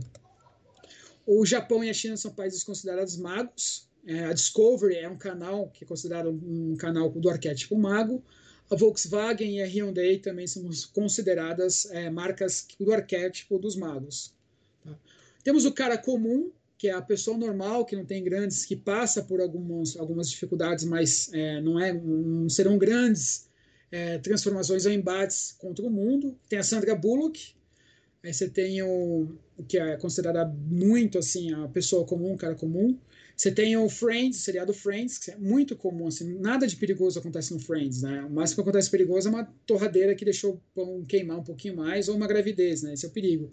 Homer Simpson, você tem a marca Brahma, que não oferece perigo nenhum. Você tem os produtos da Nivea, é, você tem o ator Hugh Grant também, que não oferece perigo. Imagina o Hugh Grant no papel de forças especiais. Você não vai conseguir colocar, entendeu?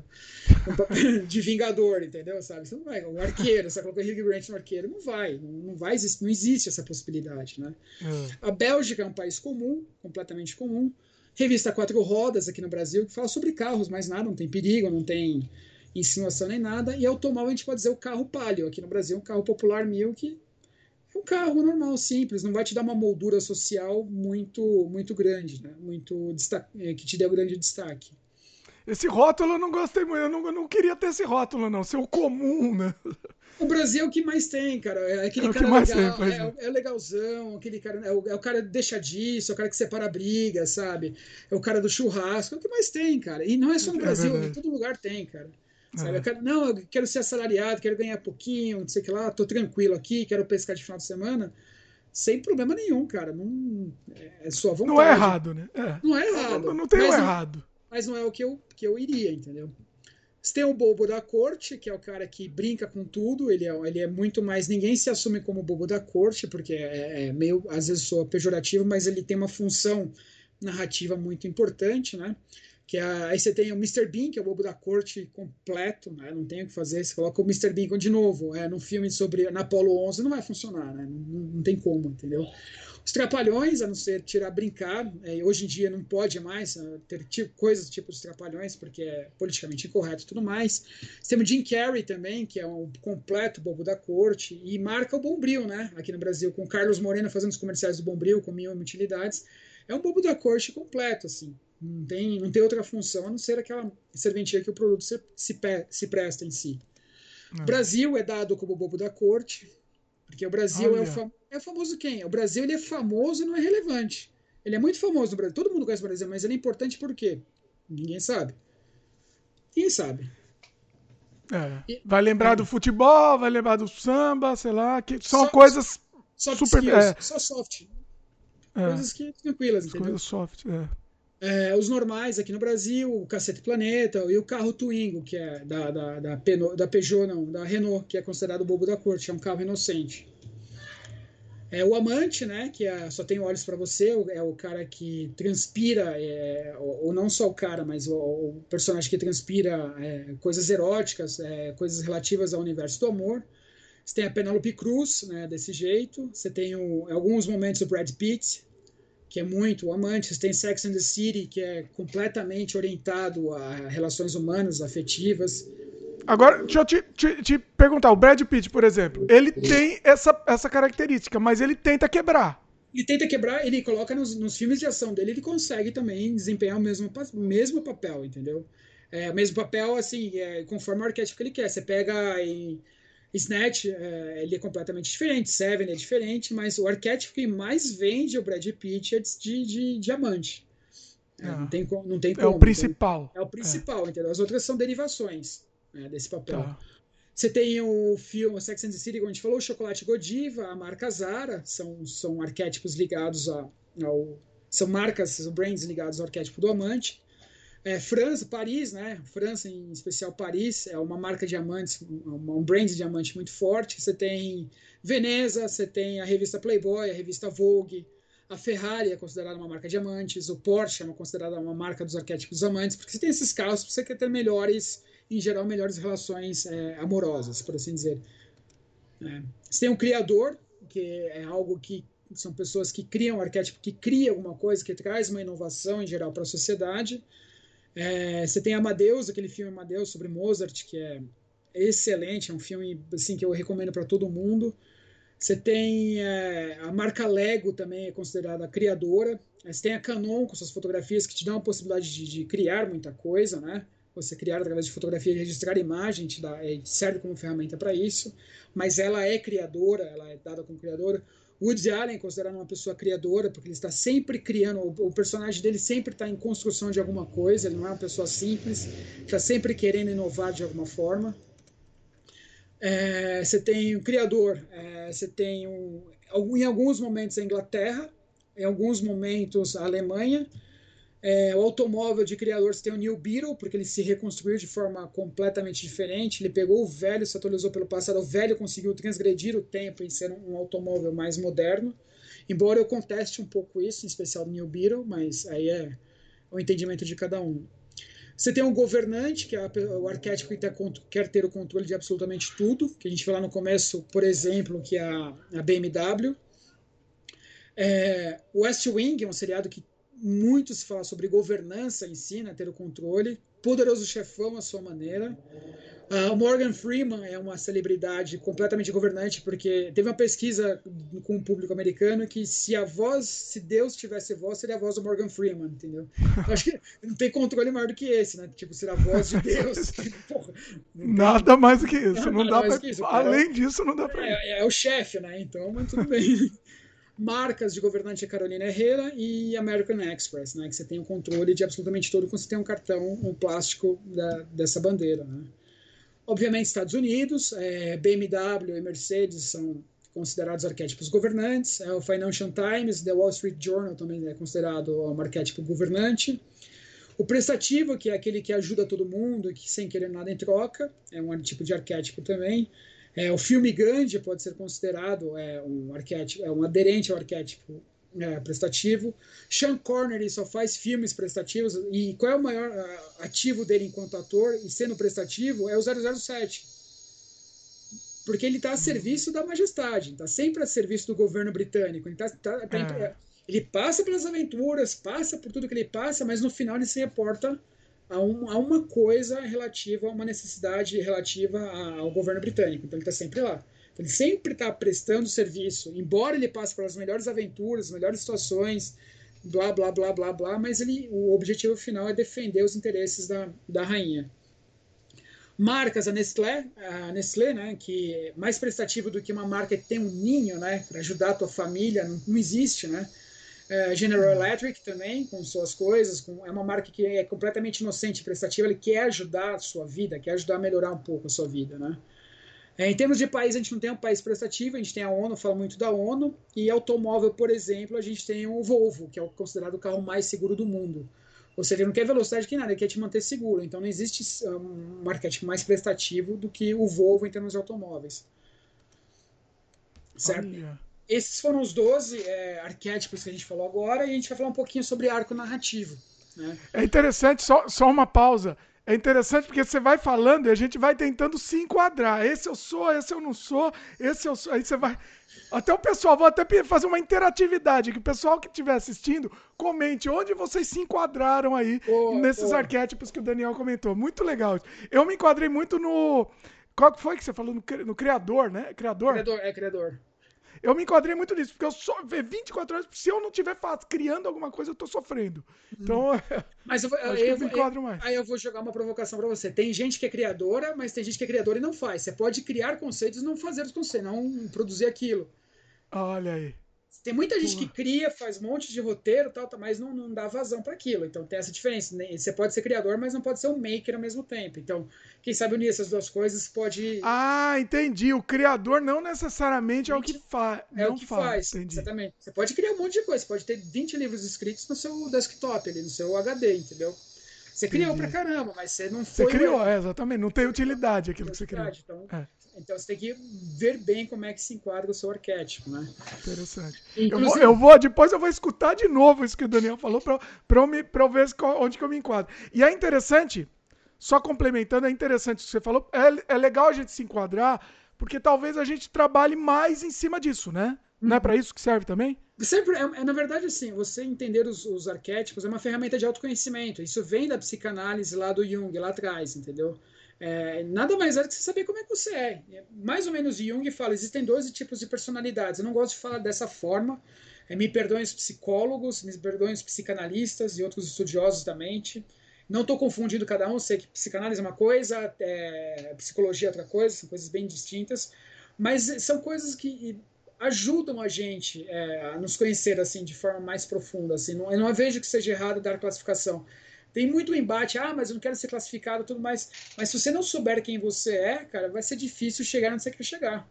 Você se conhece. Para você se vender, né? Até, para você saber se vender. Se vender. Não, e, e, além de se vender, saber o que, que você quer da vida, entendeu? Ah, eu sou meio fora da lei, eu sou. Tudo bem, você tem certas características, mas você tem as ferramentas necessárias para o seu objetivo, você consegue, entendeu? Você só consegue isso através do autoconhecimento. E eh, os arquétipos é uma fonte muito boa, muito legal, muito precisa. Mas não é a primeira e não deve se resumir a isso. Eu acho que autoconhecimento. Em storytelling é uma coisa, autoconhecimento é outra, entendeu? É, é uma porta de entrada para você se autoconhecer, ótimo, mas se você realmente quer se conhecer, existem outras ferramentas aí bem interessantes de psicanálise que o, eu não vou falar isso é, muito declaradamente, mas o cinema utiliza de uma forma muito potente os instrumentos de psicanálise para construir histórias. Assim, é absurdo o grau de psicanálise contida dentro do cinema. É absurdo. Assim. Mas aí é Bom, mas te interrompi. Você ia falar do. Você ia falar outro assunto que eu te interrompi, né?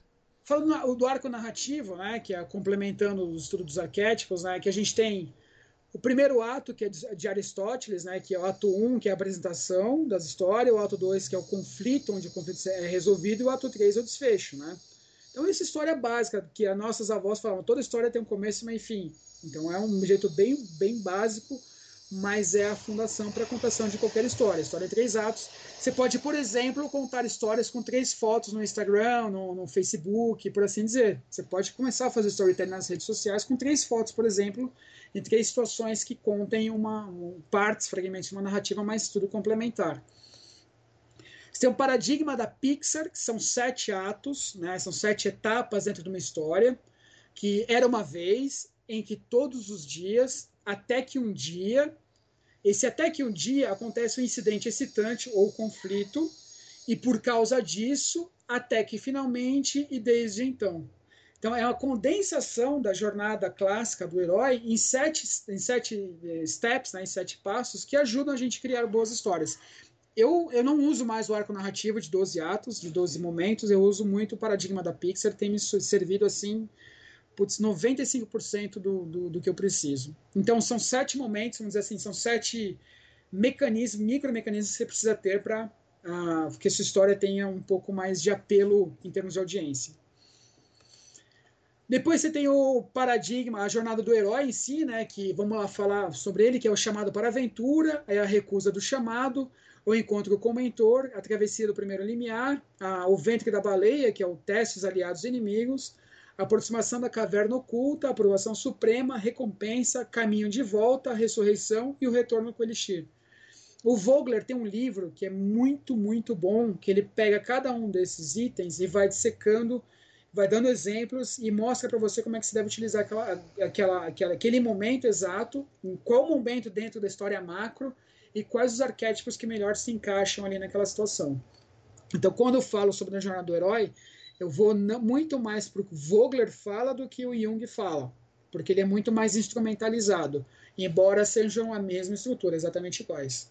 O Vogler se não se apropriou, mas se inspirou é, nos estudos de, de do Jung para produzir o texto que ele tem hoje, que para mim é um dos textos mais importantes para quem estuda roteiro.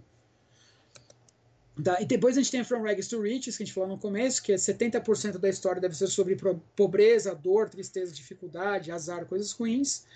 E 30% sobre riqueza, alegria, cura, felicidade, sorte e coisas boas. Né? E basicamente é isso, Dimitri, que a gente tem para falar sobre o arco narrativo e arquétipos. Né? Eu acho que com essas ferramentas já dá para a gente ter um, um, overview bem interessante de como construir uma boa história. É, a ideia, a ideia desse programa é realmente dar esse overview mesmo, uma pincelada no assunto. Se o pessoal quiser, até a gente volta, né, Daniel? Uhum. Se aprofundando mais em algumas, alguns desses aspectos, né? Façam perguntas. Peço para a audiência fazerem perguntas, confrontarem, testarem esse conhecimento, para a gente produzir uma massa crítica para fazer um segundo momento desse, desse podcast. Sim. Muito legal, muito legal. Acho assim, eu aprendi muito aqui com esse programa, foi, foi incrível. E tenho certeza que o pessoal também está gostando muito. Daniel, o pessoal quiser te encontrar, você também dá palestra, né? Você, sim, é, sim. Fala aí, dá todo, dá todo o serviço aí pra gente. Bom, é, eu sou uma das. Eu, eu, eu, eu, pertenço a uma geração que é difícil de falar, que falou com o Dimitri, né, que é difícil me classificar, eu sou é sempre barra alguma coisa, né? Então, eu sou barra professor, barra empresária, barra instrutor e etc. Mas storytelling é uma coisa que eu tenho dado cursos, eu estudei na London Film School, é, então estudei em Londres para falar o que eu tô, tenho falado aqui, então a gente vai buscar sempre o que é de melhor para poder oferecer para as pessoas, ajudar as pessoas. Então, vocês podem me encontrar através do meu Instagram, que é Daniel Costa oficial. É, meu e-mail, para quem quiser entrar em contato, é danielcostaopen.gmail.com e me procurarem no Facebook Daniel Alves Costa. É, amigo do Dimitri aí, pode procurar nos amigos dele, não sei se está, se está disponível ou não, mas eu tô lá. É fácil de encontrar também. Dou palestras, dou consultoria de storytelling, não só para histórias de ficção, para não ficção, brands e marcas, tudo aquilo que é, a gente pode ajudar em termos de comunicação, é, storytelling pode ser aplicado. Eu estou à disposição para quem precisar. É, os contatos do Daniel estão todos aqui na, na, descrição do vídeo também.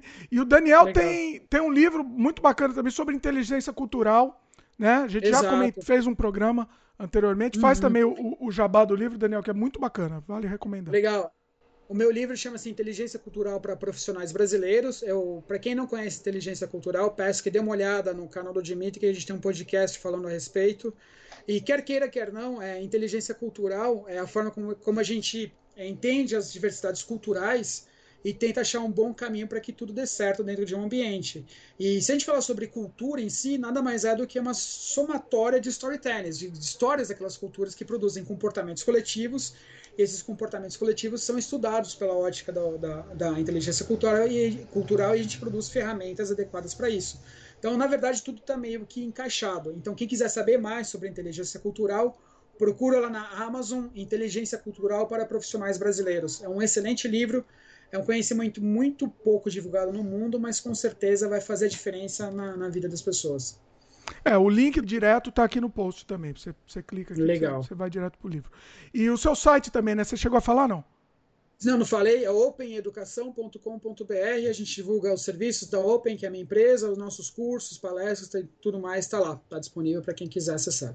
www.openeducação.com.br openeducação.com.br também está aqui Isso. no post. Tá tudo aqui, né? todos os contatos do Daniel estão no link comentado aqui. E o Daniel vai voltar aqui, obviamente. Já fizemos vai, vários programas sobre vários assuntos, o pessoal adora, Daniel. E com certeza você vai voltar. Vamos falar mais sobre isso também, sobre o tema do storytelling, que dava um programa muito maior, né? A gente quis fazer uma coisa mais concisa mesmo, uma coisa mais enxuta, né? Para dar um. Mas provoquem esse carinha aí pra gente ter o segundo. Provoquem ele, peçam, peçam mais, é, mais conteúdo, comentem, provoquem esse, esse grande camarada meu aí pra gente fazer o segundo. Vamos, pro, provoquem, estamos aqui para provocação, né, Daniel? pois é. Como sempre. Outra coisa, esse programa me deu uma ideia aqui que eu vou conversar com o Daniel em off também, depois a gente vai, vai trazer aqui para vocês também em cima dessa ideia aqui. Muito com bom, certeza. Daniel, queria te agradecer mais uma vez, sensacional. Eu que agradeço. Todas as participações do Daniel aqui no Sem Freio são, são aulas, assim, são sensacionais. que isso. Assim, o pessoal adora, o pessoal adora muito. É muito bom. Legal. E Daniel vai voltar aqui tem que terminar, encerrar o programa, que ele tem uma entrevista para dar também, então por isso que a gente está tá meio correndo aqui com o final, mas vai voltar, faremos mais programas também. Comente o que mais que o Daniel, vocês querem que o Daniel volte aqui para falar. Obrigado, Dimitri, até a próxima, se cuide. Obrigadão, pessoal que estiver assistindo. Se você estiver assistindo no YouTube, lembre de dar um like pra gente. Lembre-se de se inscrever no canal e clicar no sininho de notificação para você receber os avisos de novos programas. Se você estiver ouvindo, manda e-mail pra gente, participe. A participação de vocês é muito importante, sim. O comentário de vocês é o que nos move. É isso? Com certeza. Valeu, pessoal. E até Obrigado, até mais. Tchau, tchau.